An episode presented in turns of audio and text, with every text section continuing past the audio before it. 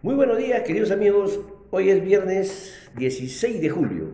Su informativo tiro deja seca. Vamos a ponernos al día con fuentes confiables, MINSA, Superintendencia, Banca, INEI, revistas, consultorías, para comentar los hechos relevantes ocurridos el día de ayer. En el panorama internacional, China anunció que creció 7.9% interanual durante el segundo trimestre del 2021.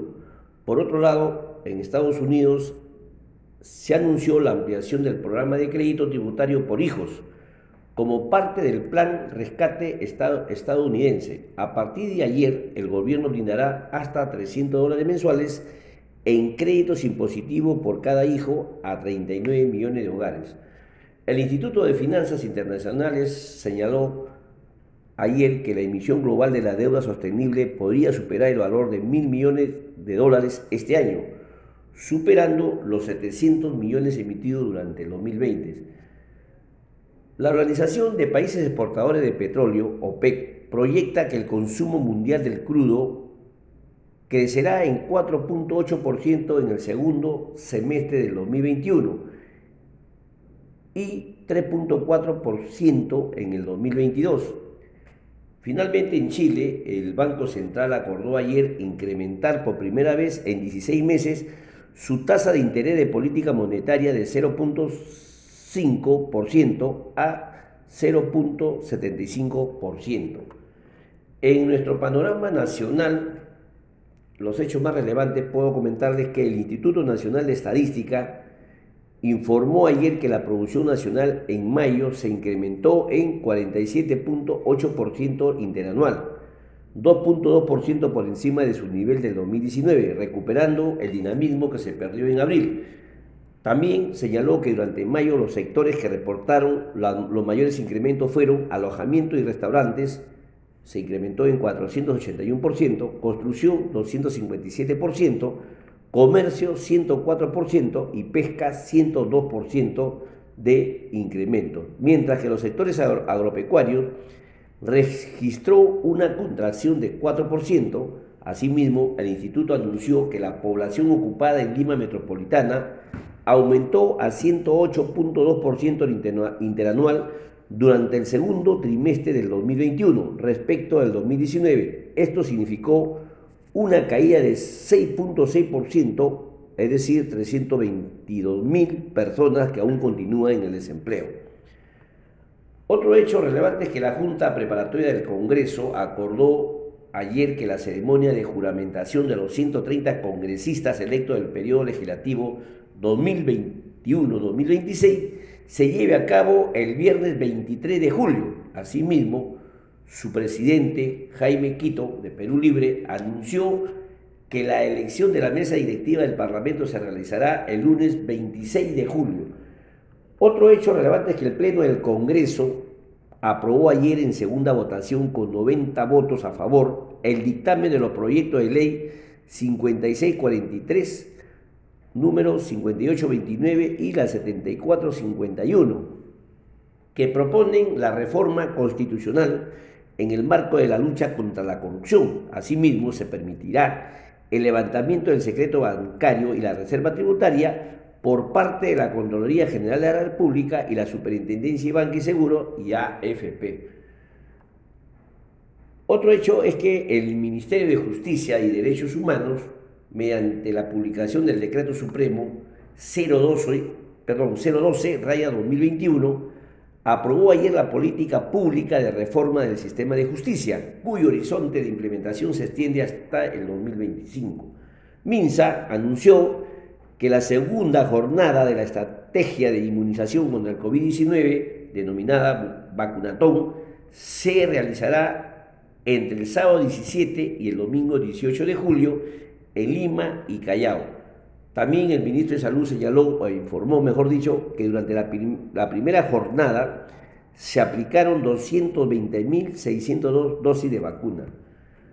Otro hecho relevante es que eh, mediante decreto supremo 179-2021, el Ministerio de Economía y Finanza aprobó ayer la emisión interna de bonos por la suma total de 742 millones con el fin de solventar la reactivación económica y los gastos afectados por la caída de la recaudación tributaria producto de la pandemia del COVID-19. Eh, la Agencia de Promoción de las Inversiones Privadas, Pro Inversión, anunció ayer que se adjudicaron 14 proyectos valorizados en 132 millones mediante la modalidad de obras por impuesto durante el primer semestre del presente año, monto superior en 141% y 83% a los registrados en los periodos 2020 y 2019 respectivamente. Ayer el presidente de la República, Francisco Sagasti, anunció un cronograma de llegada de dosis de vacunas contra el COVID-19 hasta enero del 2022. En esa línea aseguró que el país contará con 78.7 millones de dosis para ese mes, es decir, enero de 2022. El Pleno del Congreso aprobó ayer con 97 votos a favor el proyecto de la resolución legislativa 7892, el cual propone la aprobación del Tratado Integral Progresista de Asociación Transpacífico el acuerdo comercial suscrito por el Perú en 2018 involucra a 11 países de la región Asia y Pacífico. Ocinermin, el organismo supervisor de la inversión en energía y minería, informó ayer que la restricción en las ventas del GLP se debe a la presencia de oleajes anómalos registrados en el litoral durante los últimos días, que limitó el proceso de desembarque de ese combustible en los puertos. Asimismo, la entidad prevé que de mañana se reanude su abastecimiento normal y obviamente regulen los precios que, hemos podido apreciar que superan los casi los cuatro soles, los tres, perdón, los tres soles.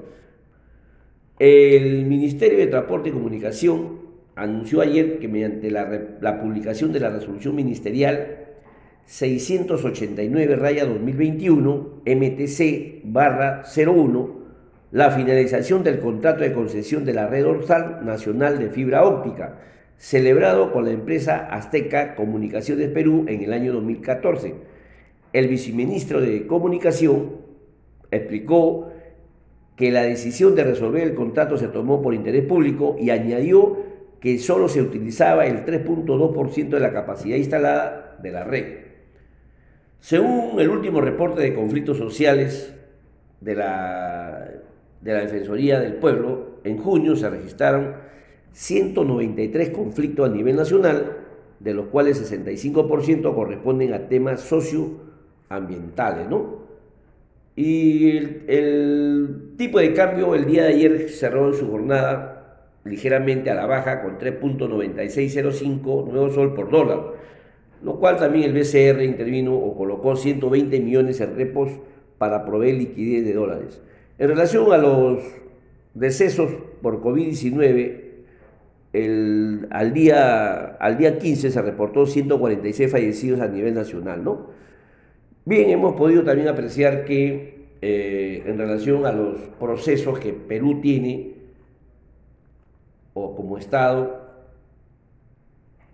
se han registrado en el sector económico básicamente en, los sectores de transporte y construcción y petróleo y gas, donde hemos podido recientemente el Centro Internacional de Arreglo de Diferencia relativas a las inversiones, CIADI, emitió una decisión a favor de la sociedad Metro de Lima, línea 2 SA, respecto a la demanda interpuesta por la empresa contra el Estado peruano por un monto inicial de 700 millones de dólares por las demoras incurridas en el proceso de construcción del proyecto aunque este monto aún está por definirse.